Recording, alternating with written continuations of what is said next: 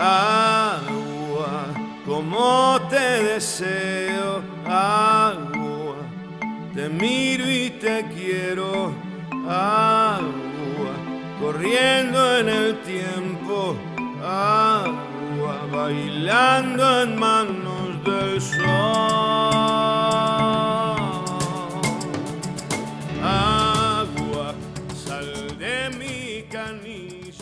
Bueno, buenas noches compañeras y compañeros que siguen la radio del Patria. Hoy no es un programa más, como ya habrán advertido, no tenemos en el aire la voz de nuestra conductora, la querida compañera Mayra. Mayra López, eh, que se encuentra bien, pero aislada y comenzando su recuperación luego de haber dado este lunes positivo de COVID.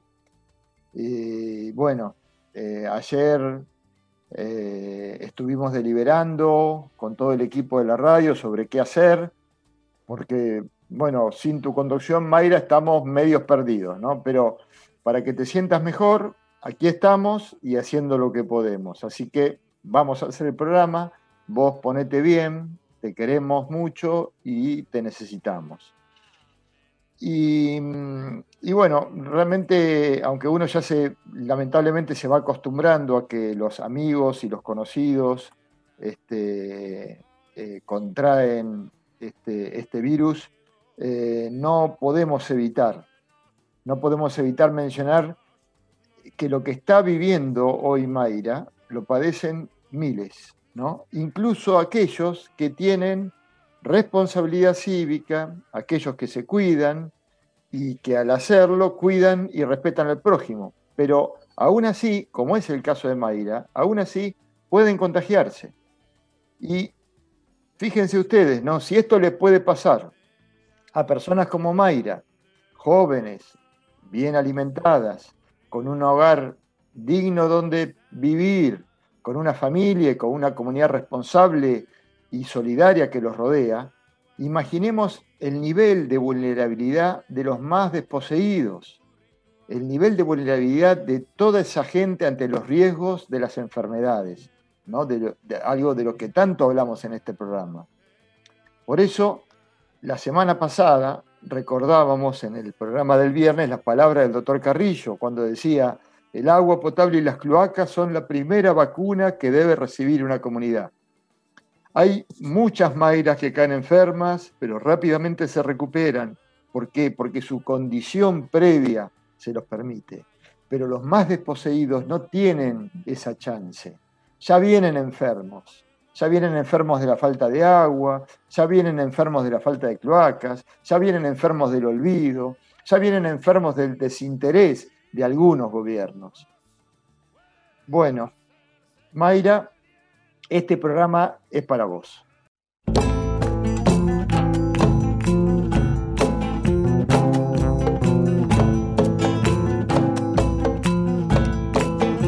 Este es Agua Viva, el programa de la subcomisión de agua y saneamiento del Instituto Patria, que depende de la Comisión de Infraestructura que lidera nuestro compañero Abel Fatala. Es el primer y único programa de los equipos técnicos del Patria. Soy Sergio Sichiti, coordinador de la subcomisión, junto a mi querido compañero Carlos Bem, aquí presente, creador y conductor de la ISA de Néstor y Cristina. ¿Y dónde estamos? Estamos en Vientos del Sur, la radio del Patria, dirigida por Rita Cortese, y estamos aquí además gracias a la puesta al aire de Julia Bastanzo, a la operación técnica de Felipe Basualdo y a la coordinación de Alejandro Basilev y creo que no me olvidé de nadie, por lo tanto voy a, voy a empezar presentándome a mí mismo con la editorial de esta séptima edición de Agua Viva. Eh, bueno, ¿qué creemos nosotros que debemos hacer para que esta lucha por el acceso al agua y al saneamiento esta lucha que Alberto y Cristina llevan adelante logre el objetivo buscado, que es cerrar el círculo benéfico del saneamiento. Proponemos un nuevo plan federal que vuelva a ser del agua y el saneamiento la herramienta fundamental de la salud pública, porque el agua potable no es un lujo ni es un servicio, es la base sanitaria sobre lo que se construye todo lo demás. Y eso en muchos rincones de la Argentina sigue faltando. Pero antes de comenzar a hablar del proyecto federal, es importante recordar una inequidad histórica de la Argentina. Porque esta lucha no es solamente por el acceso al agua y el saneamiento para las nuevas poblaciones. Esta lucha no es solo una necesidad surgida del crecimiento vegetativo que no ha sido acompañado por las obras. No es tan simple como decir, la población creció más rápido que la expansión de los servicios y por eso aún hay mucha gente sin agua y cloacas. No es así, porque hay ciudades, ciudades cabeceras de distrito, hay poblaciones campesinas centenarias, poblaciones de 200 años, pueblos ancestrales que nunca tuvieron y siguen sin tener acceso al agua y al saneamiento. Una injusticia crónica que no podemos permitir. Es verdad el crecimiento de las grandes ciudades exige tremendos esfuerzos económicos y técnicos. Y dentro de esos esfuerzos también está el cubrir no solamente el crecimiento vegetativo, sino la conurbanización creciente, producto de la migración interna eh, y también de la externa, ¿no? de, de este fenómeno generalizado en Latinoamérica que es la urbanización de la población. Pero más allá del telón de las grandes ciudades hay todo un país históricamente desfavorecido, el país de las ciudades de segundo y tercer orden, el país de los pueblos pequeños, con un déficit enorme, allí donde es más necesaria la acción sanadora del saneamiento hídrico el atraso de toda la Argentina es grande, pero el atraso de la población rural es del doble que la urbana. En nuestros pueblos hay ciudadanos que defecan al aire libre, hay personas que enferman y mueren por falta de agua potable y saneamiento. Cosas tremendas, pero que se las recuerda solo cuando salen las noticias. Quienes viven en los rincones ocultos de nuestro país saben que eso ocurre hace 200 años y todos los días. Debemos reconocer que hemos fallado. Argentina ha tenido ciudadanos de primera en las grandes provincias y en las grandes ciudades y ciudadanos de segunda en las provincias más pobres, en las ciudades y en los pueblos pequeños. La diferencia en la cobertura de agua y cloacas demuestra eso justamente. Otra cuestión, otra cuestión que debemos sincerar antes de emprender el estudio del proyecto federal, compañeras y compañeros, es nuestra verdadera situación respecto de los famosos ODS 2030, ¿no? Todos los conocemos, los Objetivos de Desarrollo Sostenible, ¿no? Pronunciados por Naciones Unidas, a, la a las que prácticamente todos los países del mundo adhirieron, ¿no? Acceso universal al agua y un avance significativo, 75% del acceso al saneamiento para el 2030. 2030 es acá nomás, ¿no? Y Argentina adhirió también, ¿no? Estos objetivos son fantásticos, pero Argentina no los puede cumplir es físicamente y técnicamente imposible, aún con la decisión política de hacerlo. No los vamos a cumplir. Y aunque es muy lindo soñar con lograrlo, a nosotros nos parece, a nosotros nos parece que planificar sobre una base ficticia es malsano. Ningún plan responsable puede salir de allí. Aceptar todo esto es el principio de la reconstrucción, porque de esta manera podremos trabajar sobre bases reales. Entonces, ¿cómo empezamos para arreglar todo este lío? Bueno, yo, yo me voy a referir a una parte del gran proyecto federal de la subcomisión de diseñamiento. ¿no? Después Carlos, Carlos Ben se va a referir a la parte central. Pero yo voy a hablar de una parte del proyecto que denominamos Plan Carrillo para la población rural. La población rural es como una diáspora en la Argentina y en todo el mundo, ¿no? Está en todos lados, pero como siempre son grupos minoritarios, ciudades y pueblos pequeños, no son muy visibles, ¿no? Y tal vez por ser medio invisibles es que han sido dejados sistemáticamente de lado, ¿no? Ya que, como dijimos recién, es la parte de la población con menor cobertura de agua y saneamiento. En porcentaje, la mitad que la urbana, ¿no? Entonces yo me pregunto, si el acceso al agua es un derecho humano, los pueblos rurales han sido los más vulnerados en la práctica de ese derecho. Bueno, sabemos que hay una población, 5 millones de personas, y sabemos también que aunque trabajemos mucho, no podemos de aquí al 2030 universalizar ese acceso. Entonces, ¿cómo hacemos si no le podemos dar el acceso universal que tanto soñamos? Bueno, por fortuna, siempre hemos sido guiados en el peronismo por algo que se llama justicia social. Y eso nos permite ver, si bien todos tenemos los mismos derechos, que no todos sufrimos las mismas dificultades. Existen en la población distintos niveles de riesgo como factores externos y distintos niveles de vulnerabilidad como factores internos. Esos son los datos que tenemos que estudiar porque son los datos que nos van a guiar para realizar una gestión justiciera. ¿Cuáles son los pasos que creemos que debemos dar en este sueño que es el proyecto Carrillo? Lo primero es crear un sector dedicado exclusivamente al agua y saneamiento rural, ya que el Plan Nacional de Agua Potable instaurado en 2017 por el nefasto gobierno de Macri y todos los planes anteriores, luego de los planes quinquenales y con la sola excepción del gobierno del doctor Ilia, se pensaron exclusivamente para la población urbana. Y eso lo dice literalmente el plan exclusivamente para la población urbana, relegando al resto.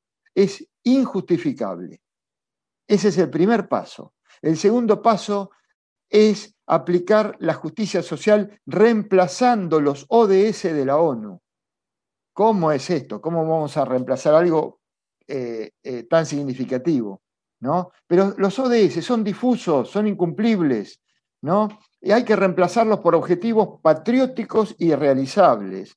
¿Y quién nos auxilia para esto? lo que nosotros llamamos el triaje sanitario. En estos días, ¿cuánto oímos hablar del triaje, no? En término médico. El triaje sanitario nos va a guiar para llegar primero a los más vulnerables, primero los más necesitados. El resto, los ciudadanos que siempre han sido más favorecidos, deben ponerse ahora al final de la fila.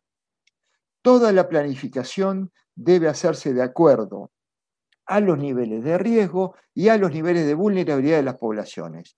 ¿Cómo es esto de hacernos nuestros propios ODS con justicia social? Me pueden decir ustedes. Bueno, hay millones de argentinos sin agua ni cloacas, pero de ese total hay una parte que tiene herramientas que le permiten vivir aún sin agua ni cloacas. Pero hay otra parte que sin agua y cloacas seguirá enfermando y muriendo. Por eso es inaceptable que se tome a ese conjunto como un todo indivisible, sin discriminar sus capacidades. Por eso lo que proponemos es que en cada provincia y dentro de cada provincia, en cada servicio, todo el presupuesto para expansión de redes de agua y cloacas y nuevas conexiones debe realizarse en primer término donde diga el triage sanitario, en las zonas de alta vulnerabilidad. Y solo una vez cubiertas esas poblaciones, ir avanzando hacia poblaciones de menor vulnerabilidad. Esto rompe la lógica de la ingeniería sanitaria que avanza como un manto, como un manto que va derramando desde el centro hacia los márgenes, ¿no? Este, y, acá se me cruza la, terrible teoría del derrame, ¿no? De, de, las miguitas que se caen de la mesa. Pero así avanzan las redes. Las redes avanzan del centro hacia los márgenes. y qué casualidad, en los márgenes están los más vulnerados en los márgenes donde nunca llega están los más necesitados. Entonces hay que romper con eso, hay que romper con eso. ¿no? Ejemplo, en una región determinada o en un lugar determinado, no importa dónde, ¿eh? no, no, es un lugar inventado. ¿no? Hay población vulnerable, sin agua y saneamiento, pero en ese mismo lugar se construye un nuevo country, o se construye, por decir algo, un nuevo puerto madero, ¿no?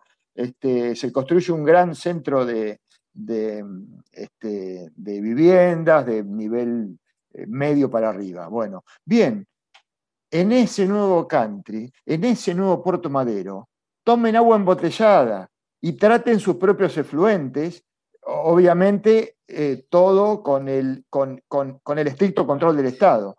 Allí, cero pesos del presupuesto del Estado reservado para agua y saneamiento. ¿Hasta cuándo cero pesos? Hasta que el 100% de la población vulnerable tenga agua y saneamiento. ¿Es justo que una nueva urbanización de clase media y alta donde la gente tiene, tiene otras herramientas para defenderse. Es justo que una nueva organización tenga inmediatamente agua y saneamiento mientras haya pueblos fundados en el siglo XIX sin agua y cloacas. Eso serían los ODS mejorados por la justicia social. Y eso solo lo puede hacer una gestión como esta gestión de Alberto y Cristina. Vimos dos pilares fundamentales del proyecto del nuevo plan el primer pilar fundamental para el, para el segmento Plan Carrillo, la creación de un área específica y exclusiva para el acceso al agua de los pueblos rurales. Segundo pilar fundamental, la creación de un mecanismo justiciero de prioridades, ¿no? los ODS con justicia social. Bueno, antes de, pasar a, la, pausa, vamos, vamos a decir que la semana que viene vamos a discutir ¿no?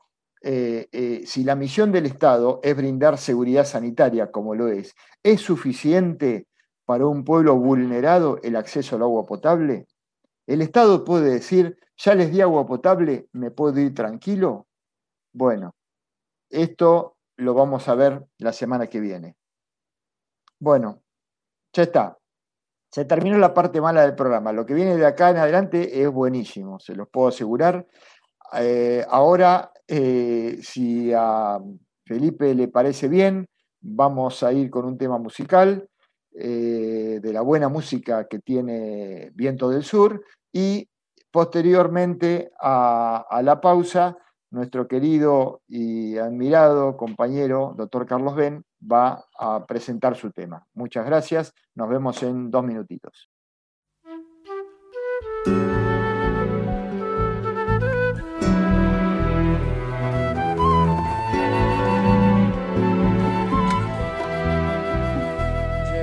Adentro cada gota de mi vida. Un amor profundo, luminoso, singular. Te amo con el alma, te amo sin medida. Te amo solamente como nadie supo amar. Pero no estoy sola, este amor que nos protege viene acompañado como río rumbo al mar, trae enamorado agua, sol y peces y refleja un cielo donde vamos a volar. Cuando yo te abrazo, no te abrazo sola, te abraza conmigo una eternidad abrazan los valles, las montañas y los vientos, las flores del campo y el olor del pan. Cuando yo te beso, no te beso sola, azúcar te traigo del cañaveral. Soy como la tierra para darte fruto soy de miel morena para amarte más. Esto sentimos por ustedes, nuestro continente amado latinoamericano.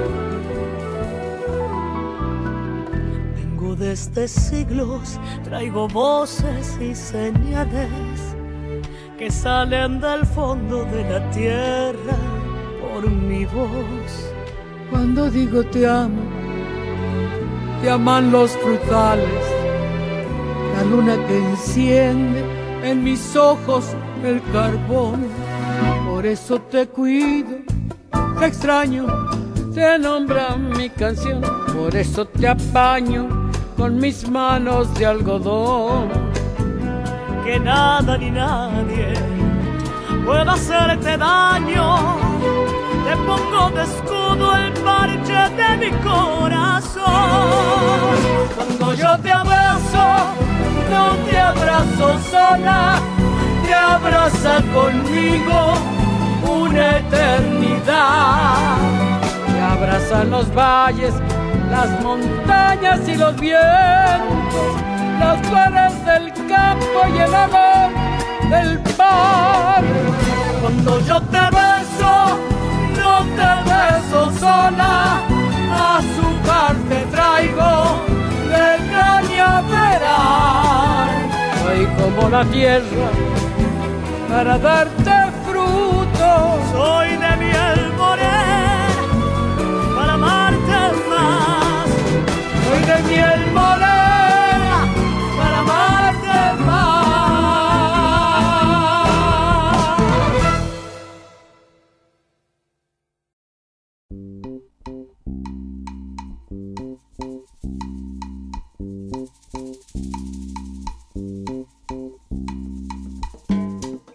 Bueno, estamos de vuelta después de escuchar muy buena música en Agua Viva, el programa de la Subcomisión de Agua y Saneamiento del Instituto Patria.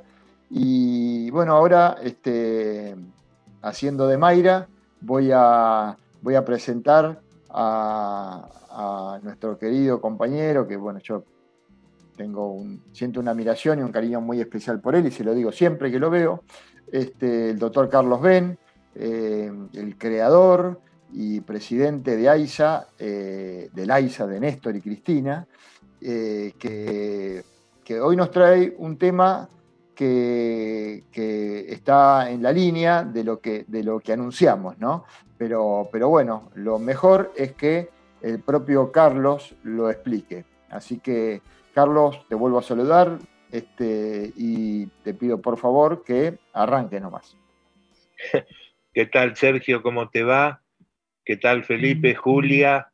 Bueno, un saludo enorme y un cariño a Mayra para que pronto se recupere. Yo creo que el mejor honor que le podemos hacer es este, seguir adelante para que ella nos escuche, nos corrige y nos mejore como corresponde la semana que viene o cuando se pueda restituir a la, a, a la tarea. Eh, la primera cosa que voy a tratar de ser es un poco más optimista, si se puede, porque creo que las cosas siempre se pueden solucionar cuando se propone solucionarlas. Lógicamente que la perspectiva, como lo manifestó y lo presentó Sergio, es muy difícil frente a un país que tuvo muchos años de abandono, se recuperó con los 12 años que estuvieron Néstor y Cristina y después cuatro años de decadencia para eh, un tema tan crucial como es el agua y las cloacas. Y fundamentalmente rescatar dos cosas. Primero, que un país puede priorizar cuando un gobierno es nacional y popular, cuando un gobierno mira las necesidades de la gente y de alguna forma puede priorizar eh, algunas acciones para, como fue los, los, los, años en especial cuando nosotros estuvimos en AISA, pero fue dentro de un marco planificado para el país, puede tratar de recuperar eh, algo más que el crecimiento vegetativo. Cuando se logra eso, y se logra eh, atender las necesidades de los vulnerados, los progresos son significativos, tienen valor, no solamente valor económico, sino que tienen valor básicamente moral, porque es inmoral dejar que la gente se enferme o que la gente se muera en un, en un país, en especial en un país que tiene la riqueza de Argentina, no solamente la riqueza productiva o agropecuaria, sino además la riqueza hídrica que tiene la Argentina para eh, tratar de buscar soluciones en todos los ámbitos. Es este, realmente significativo pensar en un plan federal, ese plan federal lógicamente tiene que contemplar las prioridades tal como lo señaló Sergio, ir avanzando sobre los vulnerados, ir avanzando sobre lo demás. Hay también algunas cuestiones, en algunos lugares va a ser eh, factible de hacerse, en especial cuando se trate de eh, pueblos rurales o eh, localidades rurales que tienen un grado de independencia con una instalación existente. En las grandes urbes, el desarrollo geográfico a veces no permite dar ciertas prioridades, aunque se puede hacer. En el caso de AISA, cuando estuvimos 2006-2015, eh, nosotros pudimos hacer eh, miles, miles, cientos de miles de personas que vivían en barrios vulnerados con agua y cloaca sin eh, perjudicar la planificación y el desarrollo del servicio. Al contrario, construyendo incluso las obras básicas para lograrlo y alcanzar las instalaciones que permitían dar el servicio tal como lo concebimos nosotros, que es el servicio eh, adentro del hogar, no el servicio a 50, 100 o a 500 metros de la casa de cada persona, que es, como a veces lo reconoce Naciones Unidas, a una persona con servicio. Para nosotros es el que tiene el servicio en su casa. Y lógicamente, acompañar también esto con los eh, importantes planes de crecimiento de urbanización y de construcción de vivienda que tiene planificado el gobierno, que se debe desarrollar, muchos con aportes eh, del gobierno, otros serán con aportes privados, pero para que esas construcciones no nazcan ya sin servicios. Todo lo contrario, esas urbanizaciones se vayan logrando en ámbitos asequibles y además aceptables naturalmente para que la gente viva. No hacer como se hacía en otros tiempos, elegir un bañado para decir construyase acá un barrio y tres años después la primera inundación que viene lo tira abajo. Pensar en un plan es pensar en un programa de gobierno que involucra a todos.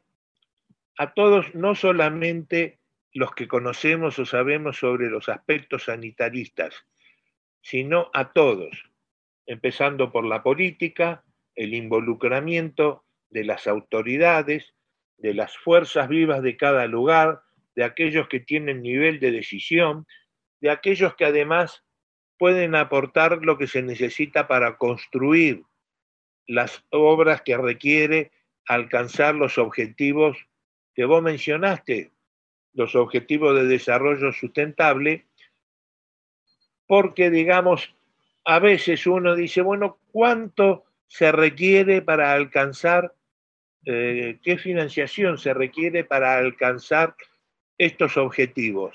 Estos objetivos que parecen tan distantes frente a la anomia de los últimos cuatro años anteriores al gobierno.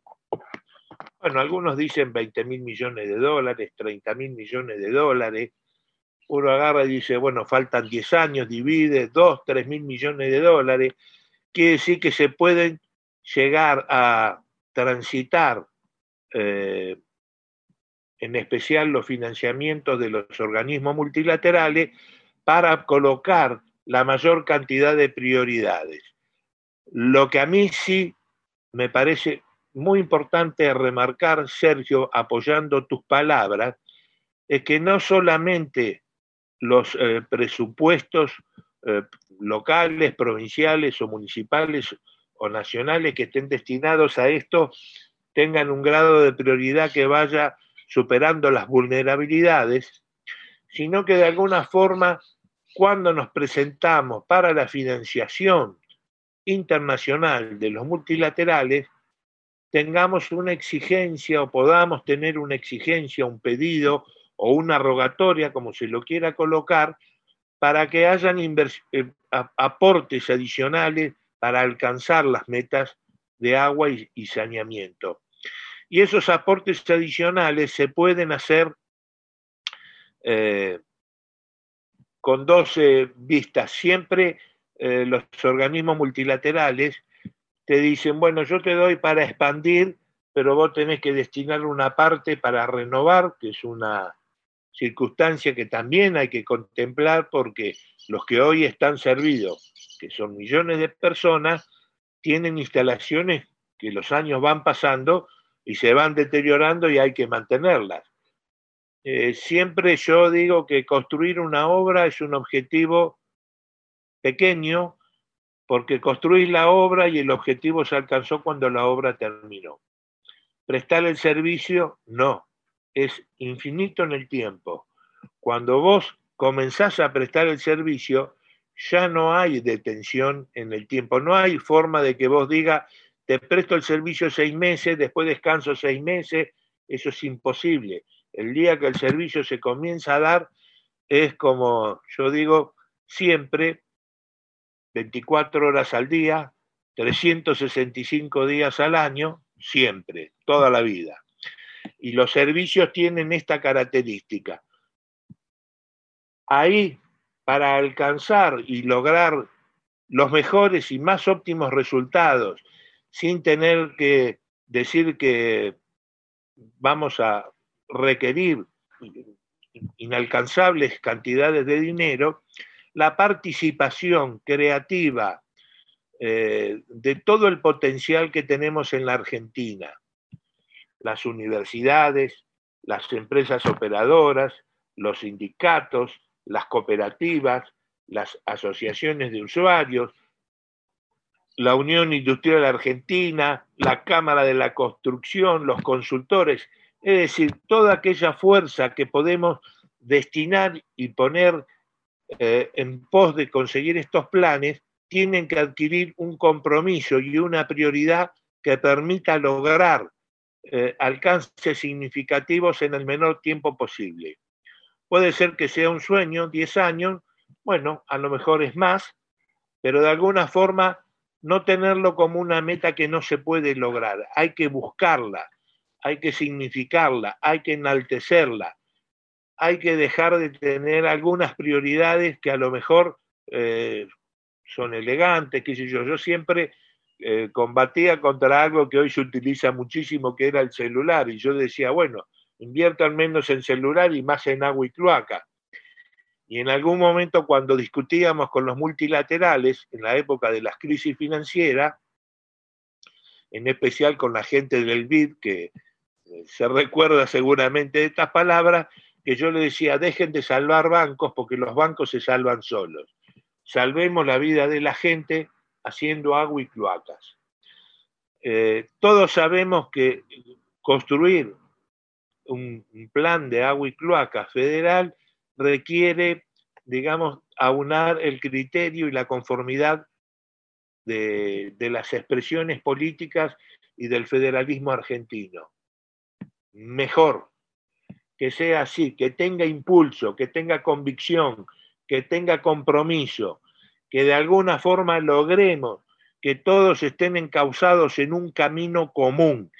Y en ese camino común todos pongamos el juramento como se hace cuando uno va a declarar que dice arriba de estos libros, arriba de estos santos evangelios, yo juro, y dar de esa forma eh, sustancia y realmente energía a un programa de crecimiento, cumpliendo las prioridades tal cual vos lo señalaste hoy, pero buscando de alcanzar la mayor cantidad de metas posibles. Además, hay que tener presente que en la medida que se va desarrollando una planificación, se van desarrollando todo aquello que lo acompaña. Las personas que eh, tienen que construir, las personas que tienen que fabricar materiales. Se hace una planificación mucho más ordenada, más pareja, mucho más establecida y con grado de certidumbre que no solo nos permite nos permita decir, bueno, tal día vamos a concluir eh, esta expansión o vamos a concluir esta renovación, porque también va a haber que hacer ese trabajo de renovar instalaciones, de preparar a la gente para operar importantes instalaciones como las que se deben construir cuando se construye una planta depuradora o una planta de tratamiento de agua. A ese compromiso es a lo que va a convocar el plan federal que vamos a proponer.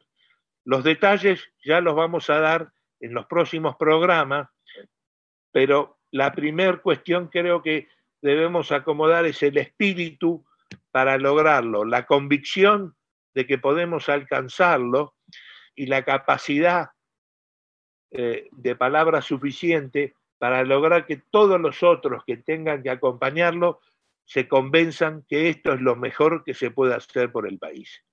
Carlos, qué bueno, qué bueno escucharte y, escucharte desgranar eh, esto que es tan importante, que es el, el proyecto para el nuevo plan federal que bueno, lo vamos a seguir este, analizando en los próximos programas, ¿verdad? Así será, por supuesto, y lógicamente con la participación y el aporte de las compañeras y compañeros, algunos de los cuales conocemos y otros esperamos se incorporen, le vamos a dar este, potencia, le vamos a dar dinámica y además le vamos a dar eh, material para que el país se movilice atrás de esta convicción. Qué bueno, Carlos. Este, Perfecto, es, lo que queremos, hacerlo cada vez más federal y más participativo. Y lograr que la militancia, así como transmite los, grandes planes que el gobierno tiene, también tenga en la agenda eh, que debemos trabajar sobre esto de una forma elocuente y saber que estoy seguro la gente se va a identificar rápidamente. Yo siempre decía y soñaba cuando fue lo de agua, lo de vida líquida, que el ciudadano es el que tiene que decirnos queremos agua y cloaca, de manera tal de que la emoción política que se mueve detrás de eso eh, lo ponga en sus planes, en sus programas de acción y en sus compromisos para ejercer los cargos futuros, ¿no? Bien, Carlos, y, es, y tenés razón, ahí la militancia tiene una labor importante por delante, ¿no? Este, muy importante, que es la de poder difundir de los compañeros y, eh, y los programas del gobierno también.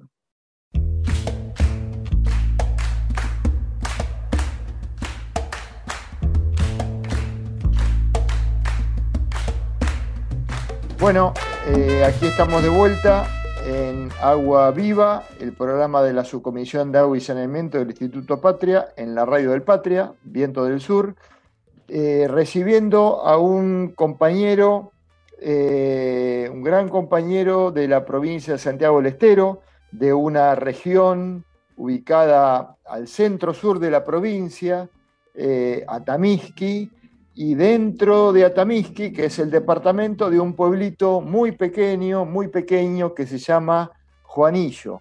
Presentamos a Víctor Lamy, si nos está escuchando. Eh, ¿Cómo estás, Víctor? Sí, muy buenas tardes, Sergio. Muy buenas tardes a la audiencia y bueno, un gusto enorme, un placer poder estar con ustedes, eh, conectados desde la distancia, eh, compartiendo este, este momento y esta este programa, esta eh, linda, eh, linda situación que hermosa que me toca vivir porque desde aquí, desde mi lugar, eh, jamás hubiese podido pensar que podía estar en contacto con ustedes y para mí es una, como te decía ayer, ¿no? es una emoción muy grande poder conectarme a través de, esto que es la tecnología y poder llegar a, a, tanta gente a través de ustedes, ¿no?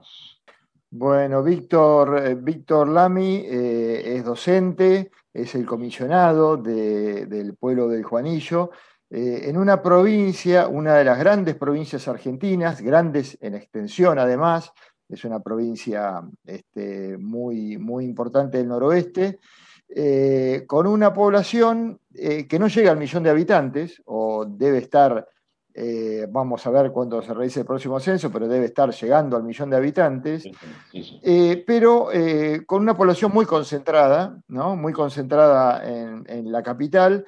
el departamento de Atamisqui, al centro sur de la provincia, de donde nos está hablando en este momento Víctor, es un departamento de algo más de 12.000 habitantes, y dentro de ese departamento, uno de sus pueblos, de sus, de pueblitos este, pequeños, es, eh, Juanillo. Eh, ahora, Víctor, nosotros eh, no, conocemos el pueblo. Atamisqui es conocido por nombre, pero en general la realidad de los pequeños pueblos de las provincias resulta muy desconocido para el público del resto del país o para el público de las grandes ciudades. Pero sí, vamos a decir que, que bueno, que Víctor se integra eh, al Instituto Patria en esta lucha por el agua y el saneamiento, pero ha dedicado toda su vida a, la defensa de su comunidad. Una comunidad dentro de, un distrito que no tiene redes de cloacas. No hay una sola vivienda conectada a una red cloacal en todo el departamento de Atamisqui. Este, y, eso no es todo, sino que eh, cuando uno cuando uno mira un poco las estadísticas y ve qué tipo de sistema de tratamiento de fluentes tiene, son realmente, son realmente muy, muy, muy precarios, eh, digamos, en todo, en todo el departamento, donde además la población rural es muy importante. Recordemos que en los pueblos la población rural es mucho más importante que en, eh, que, en las regiones este, como la provincia de Buenos Aires, donde básicamente es urbana la población, pero tenemos más de un 30% de población rural. ¿Qué nos podés contar, Víctor, de la distribución de la población y de la situación frente a la lucha por el acceso al agua y al saneamiento? Bueno, eh, Juanillo es una población muy chica, es una población de apenas eh, alrededor de 2.500 a 3.000 habitantes y en la zona, bueno, eh, se vive del trabajo cotidiano, de, las ayudas sociales que se puede brindar a través del gobierno provincial y nacional, y también de, este, en menor medida, de, este, del trabajo como empleados públicos, que hay muy pocos en la zona. Eh, y eh, por ahí se trabaja en la zona nuestra trabaja la tierra, pero es eh, solamente para consumo.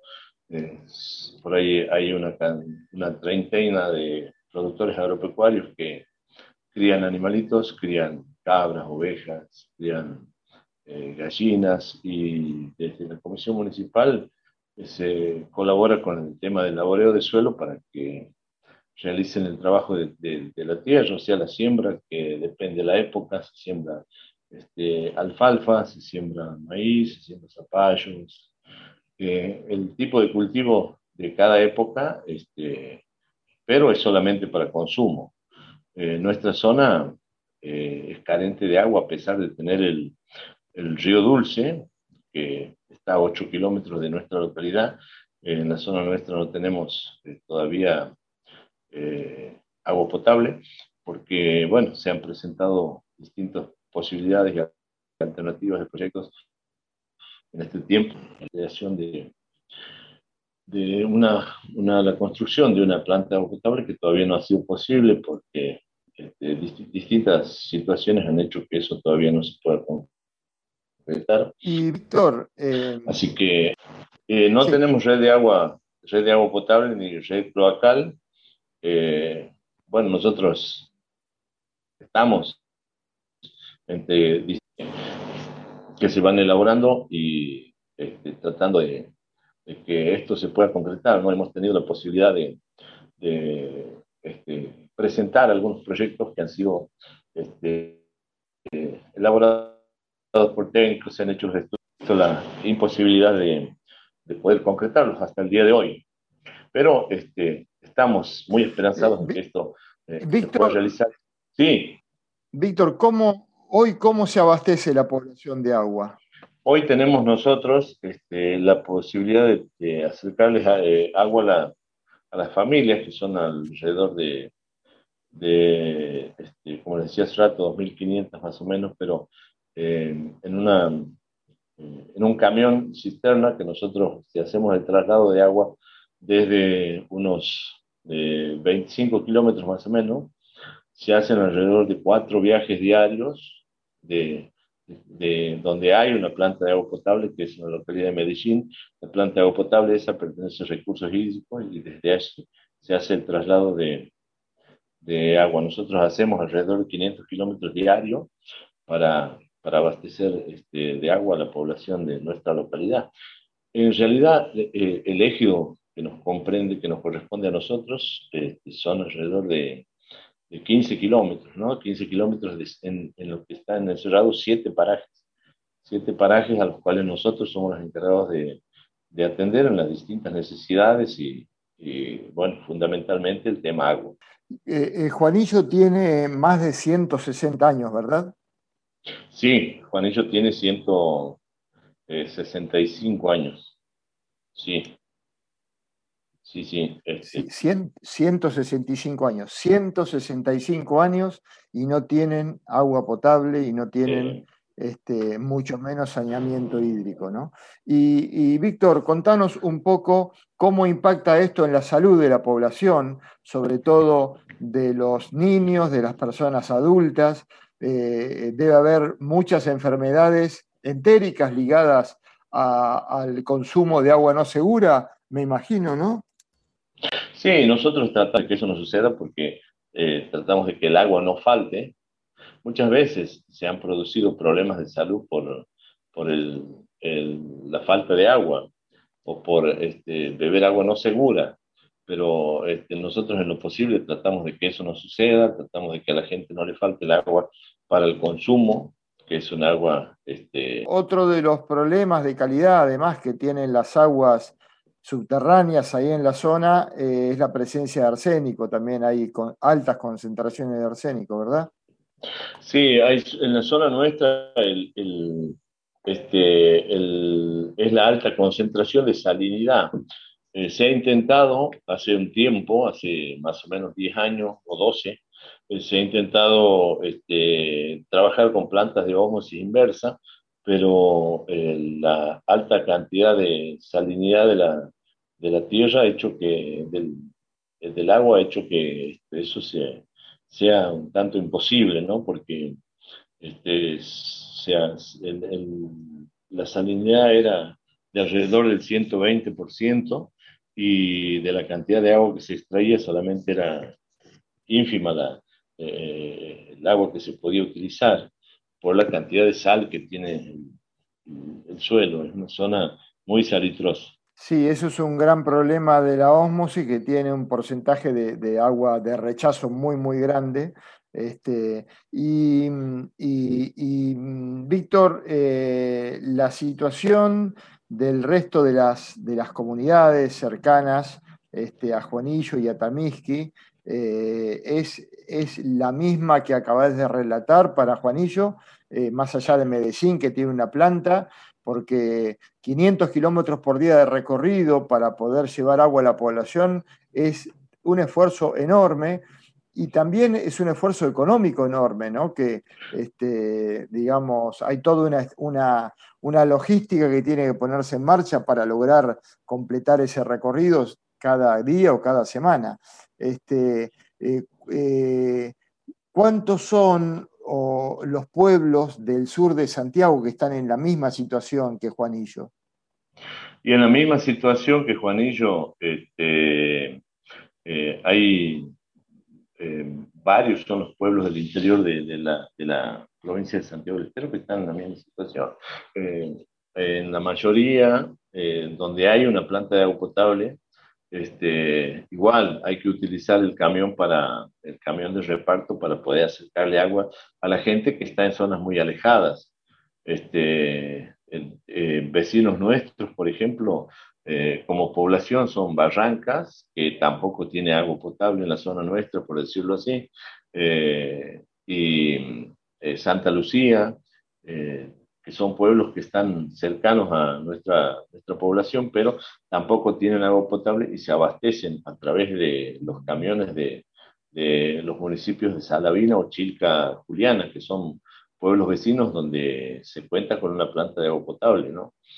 Este, y bueno, a nosotros no nos compete solamente eh, parte de Piruas, Villagasta, de Soconcho, Juanillo propiamente dicho, eh, Tolosas, eh, Totora y Los Peralta, que son los siete parajes que están dentro de nuestro, de nuestro ejido como para que nosotros podamos atender y suministrar el tema del agua. Pero como esto, hay muchos otros lugares para el norte y para el sur del departamento de donde eh, hay, hay una planta potabilizadora por ahí, pero sí igual está la necesidad del traslado de agua a través de los camiones de, la, de los camiones cisternas, sería los camiones tanque. Claro. Eh, y contanos, contanos a todos nosotros, Víctor, cómo la gente resuelve el saneamiento, ¿eh? cómo son los baños, o si hay baños, o eh, digamos, bueno, nosotros sabemos que muy poquitos deben tener cámara séptica y pozo ciego, que la mayoría debe tener pozo ciego solamente, un hoyo excavado en la tierra, cómo resuelven las familias el saneamiento y de las aguas servidas, ¿no? Y ese tema en la zona nuestra, por ejemplo, es, es una zona de campo, este, Sergio, es una zona donde eh, la mayoría tiene este, pozo húmedo, como, como le decimos en la zona nuestra, eh, son baños que este, tienen un pozo y eh, o utilizan agua, pero no tienen pozo ciego, o, o no utilizan agua directamente para, para mm, este, eh, eh, despojarse de, de, sus necesidades, ¿no? Y el, y el tema de, hay, hay, hay, algunos que sí han podido construir un baño con un pozo ciego, pero también la falta de agua a veces hace difícil que esto sea una, una, una forma de vida en toda la zona, porque hay lugares donde, por ejemplo, este, no tienen una, eh, un, aljibe, por ejemplo, un, depósito de agua bastante grande que les permita almacenar este, una gran cantidad de agua, entonces no pueden utilizar este, baños con pozo ciego o, baños este, con, una, con un, un, baño adecuado como como el que pueden tener en las grandes ciudades, ¿no? Porque allá el agua es fundamental y tan necesaria para todo, tanto para el consumo como para este, el, el tema de la, de, la, de la sanidad, ¿no? Claro, y yo digo, imaginemos todos con todas las recomendaciones, las buenas recomendaciones que nos hacen los médicos de, mantener la higiene personal para protegernos del COVID, de tener una, buena, un buen aseo familiar, de tener buenas, buena, de, observar buenas normas de preparación de alimentos. Imaginemos cómo hace, cómo hace el habitante eh, de estas regiones para poder eh, mantenerse sano, para poder mantener una, una, mínima higiene personal y familiar. Es, realmente es tremendo, realmente es tremendo, es terrible, porque además, Víctor, no, no solamente no tienen agua y cloaca, sino que también tienen restricciones para la energía y restricciones para las comunicaciones, ¿verdad? Sí, Sergio, este, en la zona nuestra hay una parte que tiene energía eléctrica y la otra parte que no tiene. Por ejemplo, yo te hablaba recién de, zonas como Los Tolosa, como Peraltas, como Totora, como Barrancas, eh, como Santa Lucía, que carecen de, de energía eléctrica y solamente a través de por ahí, en forma muy, muy aislada, alguna pantalla solar el que puede la, puede adquirir o este, tiene una pantalla solar para eh, tener un foco o, una luz de 12 voltios que es por un momento nada más, en cuanto oscurece, se la enciende y después, el momento de dormir, más vale, bueno, se la apaga. Pero es la única manera en esas zonas donde no llega todavía el tema de la, de la corriente eléctrica, ¿no? Y, este, y bueno, Claro. Ah, Víctor, pensé que se había cortado. Em, y, bueno, Víctor, y contanos un poco a nosotros y contanos a, las compañeras y a los compañeros que nos escuchan. Vos te has incorporado esta semana eh, de, la mano de Liliana Petkov a, a, la subcomisión de agua y saneamiento del Instituto Patria.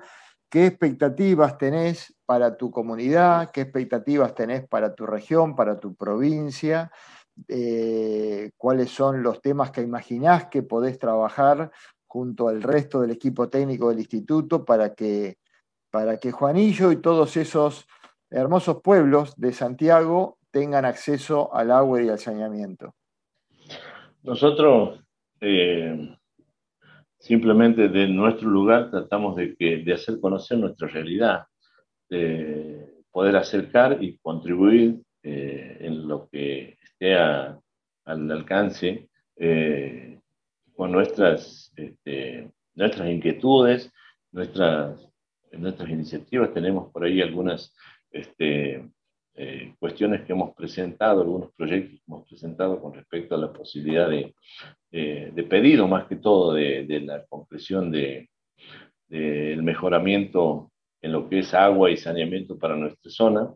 Y este, nuestra expectativa es que a través de, del, Instituto Patria podamos eh, llegar a, concretar eh, en la medida de las posibilidades lo que sea mejor para nuestra zona. Sabemos que por ahí las, necesidades pueden ser muchas, pero las más urgentes son estas, eh, que son agua, saneamiento, iluminación y comunicación que son fundamentales para cada una de las zonas.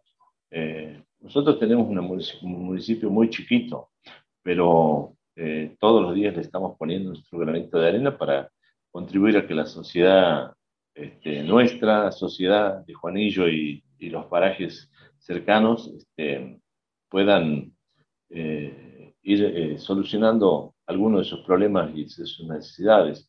Y bueno, y a través del Instituto Patria dar a conocer cuál es la situación que se está viviendo en nuestra zona y bueno, si existe alguna posibilidad de que nos tiendan la mano desde allá, nosotros estamos muy gustosos de estar compartiendo este espacio y también de poder ser útil en la medida de nuestras posibilidades a, a cada una de, de, las propuestas que ustedes tengan, ¿no?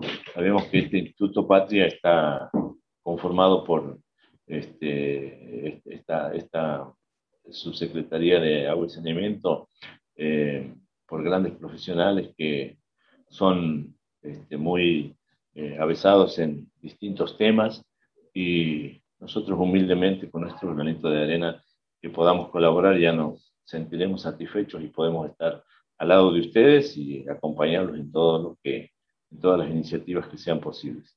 Bueno, Víctor, muchas gracias. Muchas gracias por, acompañarnos hoy y muchas gracias por incorporarte a nuestro equipo de trabajo.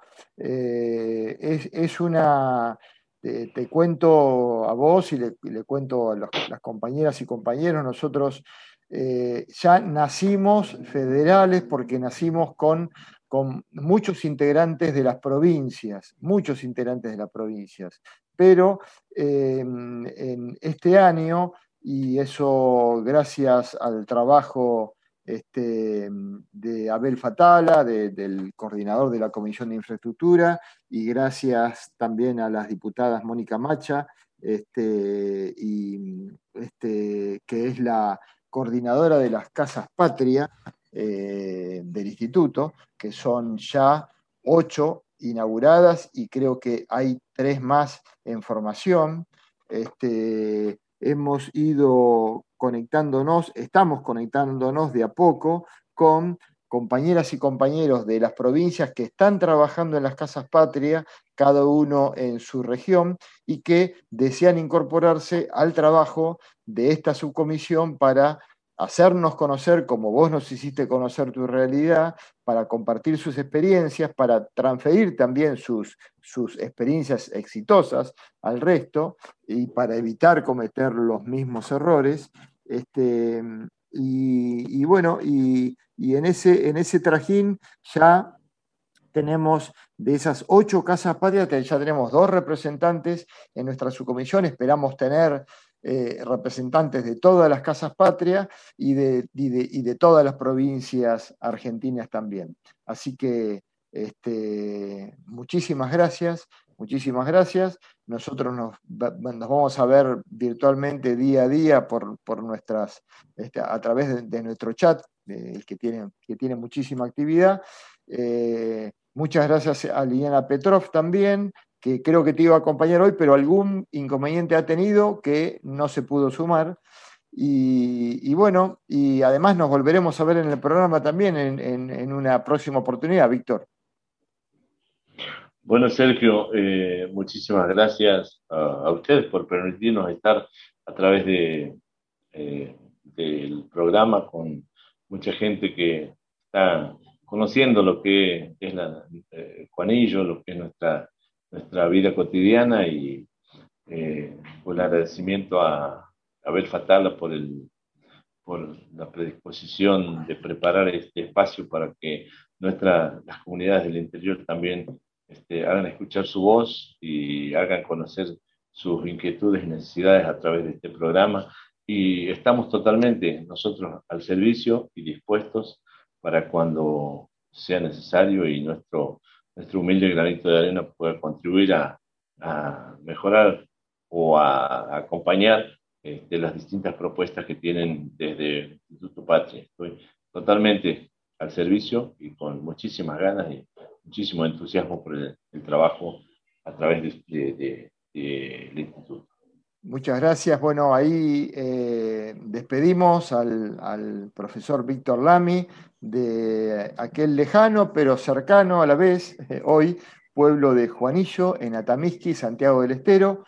Ya nos vamos a otra pequeña pausa con un, con una linda, un lindo tema musical y a la vuelta pasamos al último bloque donde vamos a recibir a nuestro querido compañero Juan Diego González Morales eh, con un tema que tiene muchísimo que ver con eh, los organismos de control y con los usuarios. Así que enseguida volvemos. Sale un bote a sufrir, no es como Venecia sin ti.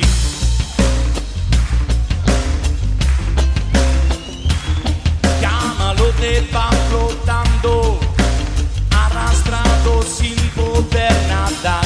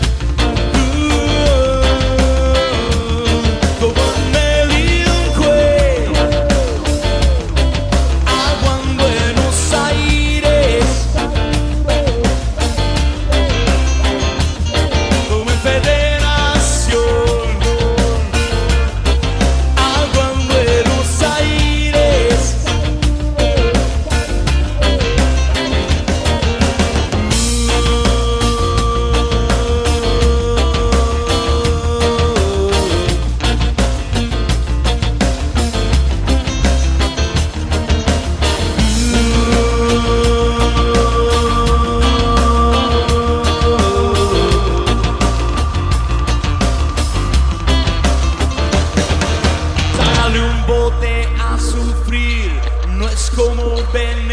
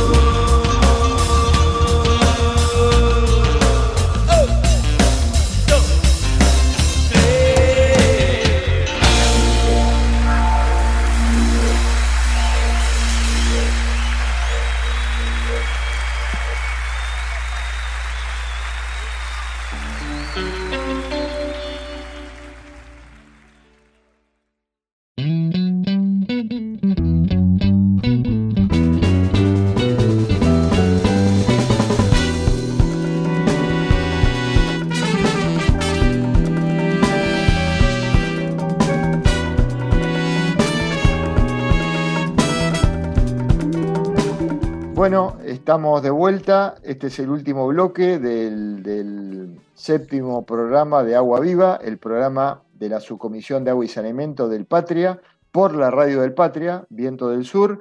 Y bueno, vamos a tener por primera vez, pero no va a ser la última, en nuestro programa a nuestro querido compañero de la subcomisión, Juan Diego González Morales. Eh, él es abogado, especialista en servicios públicos y defensa del consumidor tiene muchísima experiencia en el tema, fue director del organismo de control de aguas de la provincia de Buenos Aires, el OCAVA, y también fue director del ORAB, que es el organismo regulador de aguas de Buenos Aires. Así que, bueno, eh, Juan, ya nos saludamos, pero te saludo otra vez. Eh, muchas gracias por, acompañarnos. Y, y, bueno, ¿qué nos podés contar de toda esta ensalada de, del descontrol del control y demás, ¿no? ¿Qué tal, Sergio? Eh, ¿Cómo andan? ¿Cómo les va a todos, compañeros? Eh, la verdad que, bueno, primero y principal no tenés que agradecer nada porque estoy en mi casa, así que eh, en eso, la verdad que el placer y el gusto es mío de poder transmitir, aunque sea algunos conceptos, para, para que vayamos profundizando nuestras ideas de lo que es la prestación del servicio de agua potable y saneamiento en toda la Argentina, ¿no? La idea es tratar de, eh, de hacer una radiografía, si se quiere, de cómo es el sistema prestacional y de control en la República Argentina.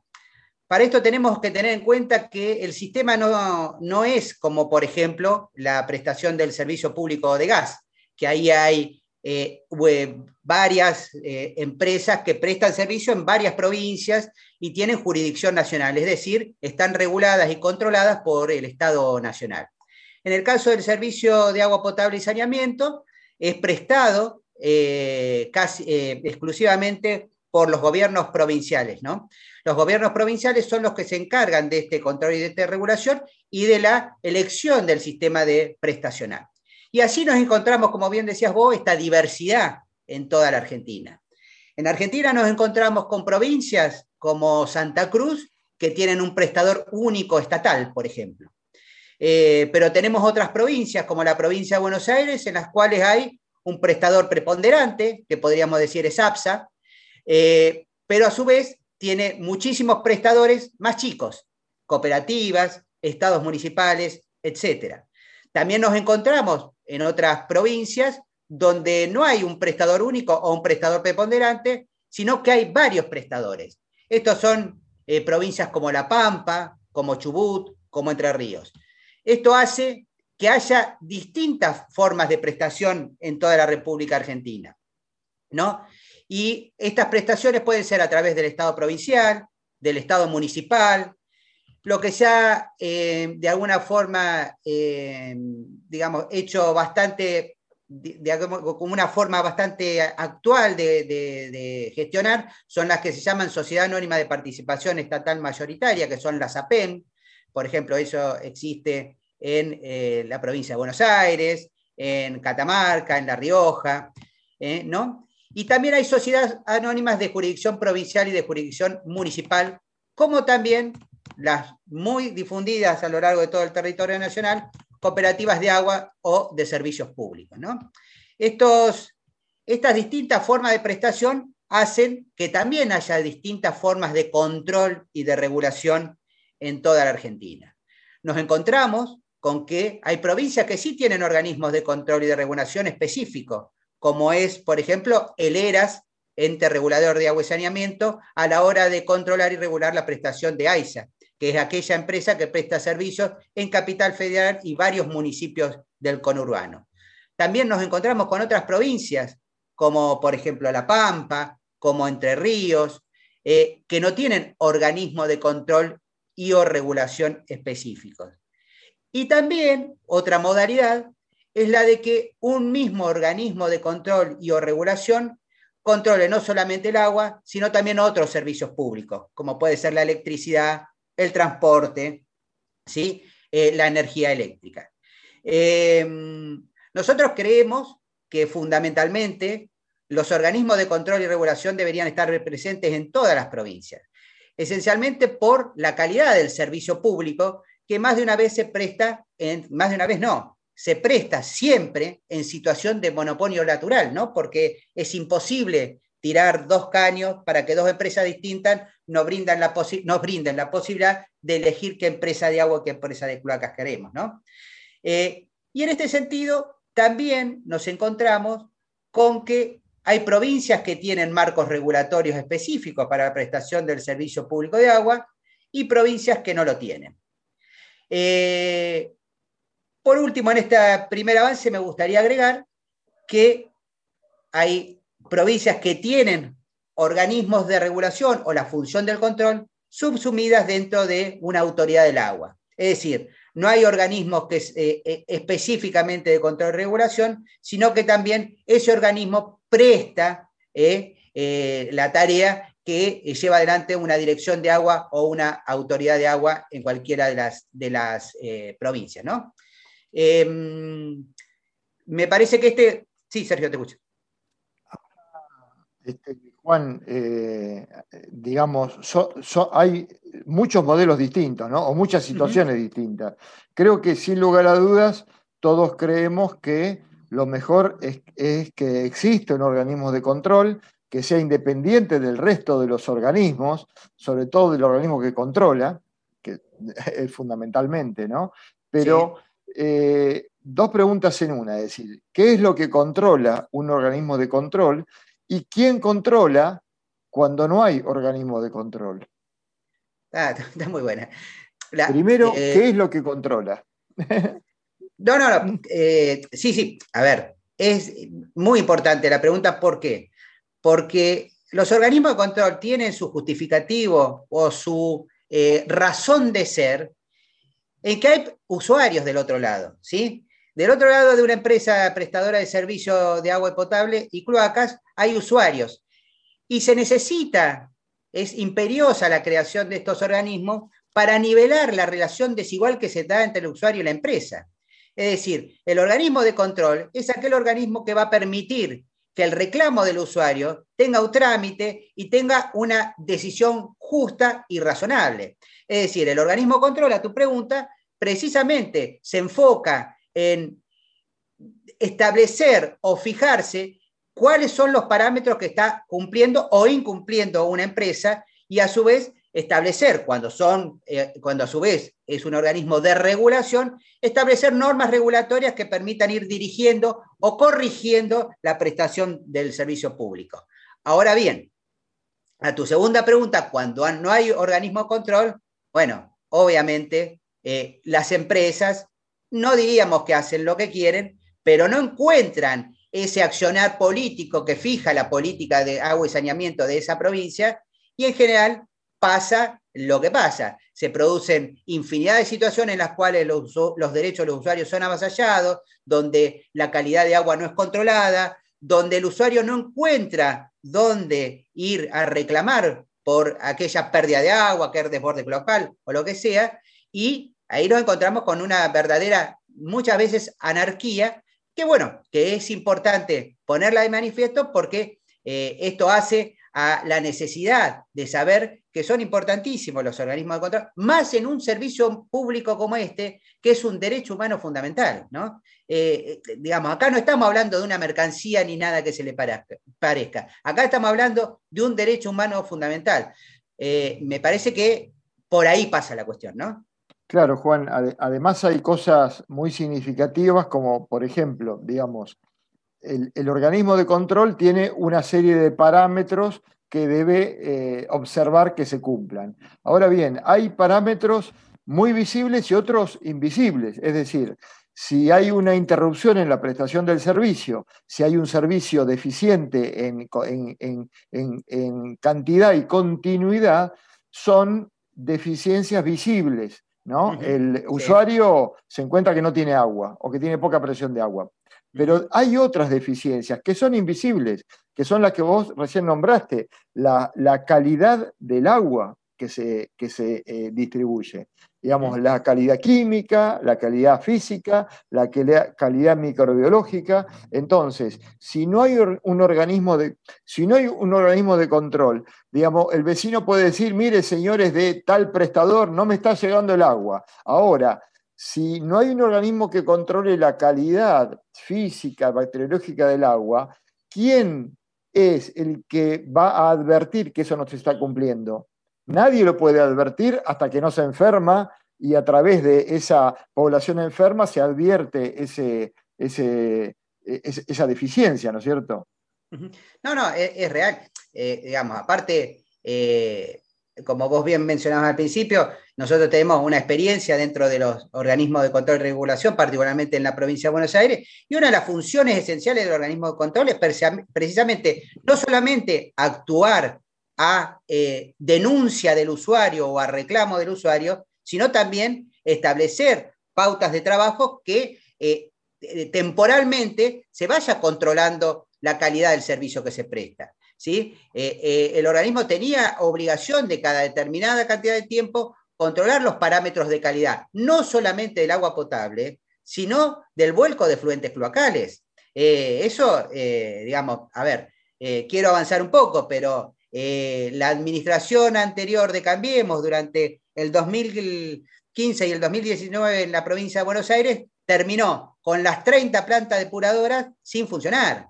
Es decir, más allá de que ellos no solamente se encargaron de destruir el organismo de control en la provincia de Buenos Aires, tampoco establecieron mecanismos de control que permita establecer mecanismo de control o autoridad o funcionarios o como vos quieras llamarlo, que controlaran esa prestación de servicio y terminamos con un desastre sanitario en la provincia de Buenos Aires que eh, realmente es una, una bomba sanitaria, ¿no?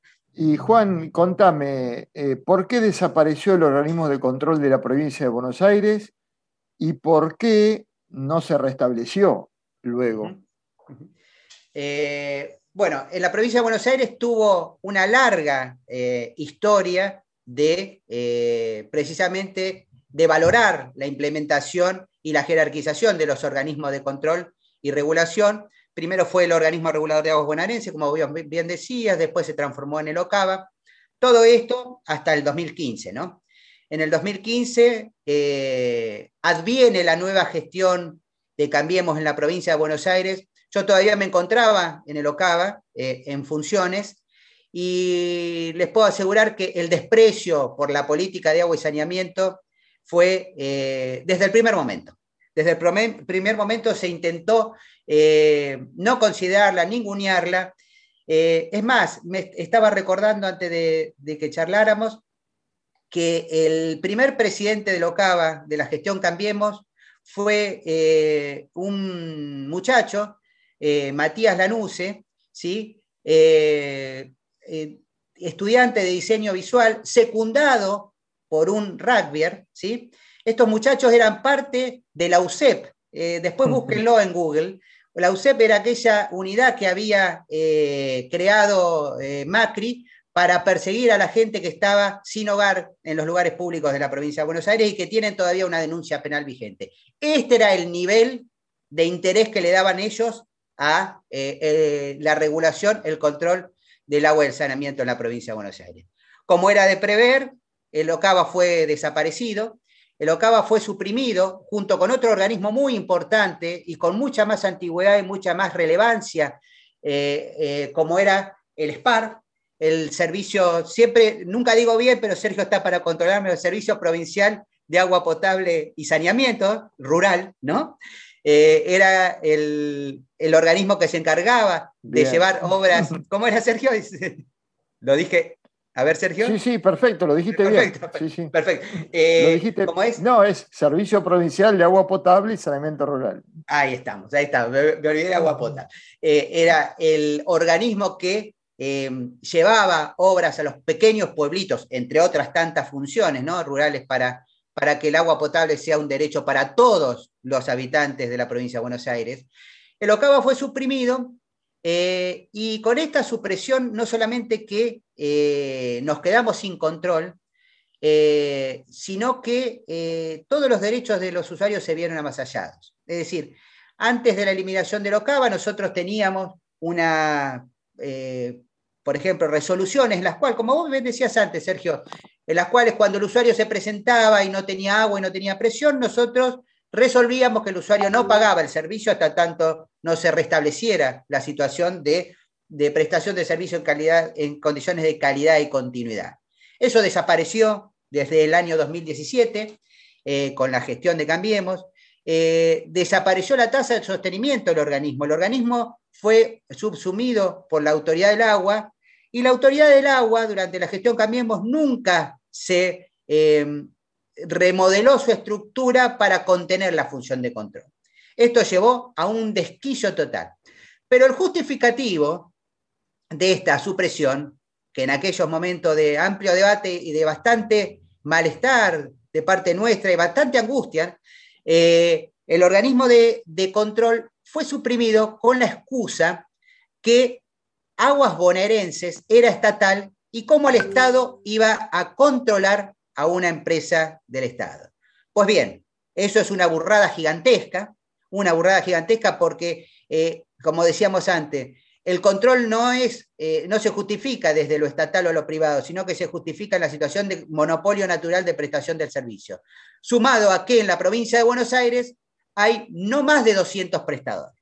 Bueno, para ir cerrando la idea, creo que el gobernador eh, Axel Kichilov tiene la oportunidad histórica para, digamos, dar vuelta, hacer un giro de 180 grados y recrear aquellos organismos que dieron potencial a la provincia y no volver a lo Cava ni volver a los par, al SPAR, sino pensar en organismos superadores como un organismo de regulación y un servicio provincial de agua potable que sea mucho mejor que lo que tuvimos. Pero sin duda tenemos que hacer que el Estado tome injerencia rápida en la prestación del servicio de agua potable, porque esto está, otra vez, eh, como decíamos al principio, la verdad que el descontrol del control es muy grande.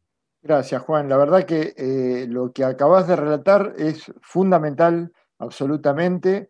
Y, bueno, por suerte te tenemos y te tenemos en la subcomisión llevando adelante eh, un trabajo incansable para que esto se convierta en una realidad en todas las provincias argentinas, ¿no es cierto? En todas las provincias, no solamente en la provincia de Buenos Aires, este, y ayude a cuidar un poco más la salud de la población y además a cuidar y, también esto lleva a que los servicios sean mejores, a que los servicios se, cuiden y se mejoren día a día, ¿no? Porque este, sin control eh, algunos servicios lo hacen y otros, bueno, si me dejan, mejor para mí, ¿no? Es así. Este, bueno, eh, Juan eh, y Carlos, se nos fue el tiempo del programa. fue un programa accidentado porque la verdad que sin Mayra estamos, estamos un poco perdidos, pero bueno, con, eh, lo que dije al principio, este programa lo hicimos por Mayra, para que ella se sienta bien, este, y además para que vea que como somos un desastre, se va a tener que recuperar mucho más rápido para acomodar este desastre, ¿no? Así que, este, bueno, muchas gracias a todos y y nos veremos la semana que viene. Eh, eh, Carlos, ¿seguimos con el plan federal la semana que viene? Tal cual, así como vos lo anunciaste hoy, Sergio, eh, la verdad, Juan, brillante con el tema este de los, de los organismos de regulación, porque el control es algo que se necesita si queremos preservar la salud de la gente y los recursos naturales bueno, muchas gracias, Carlos. Muchas gracias. Con, las dos cosas. Bueno, muchas gracias, muchas gracias a todos. Eh, Mayra, ponete bien y nos vemos el viernes próximo aquí en Viento del Sur, la radio del Patria. Wow.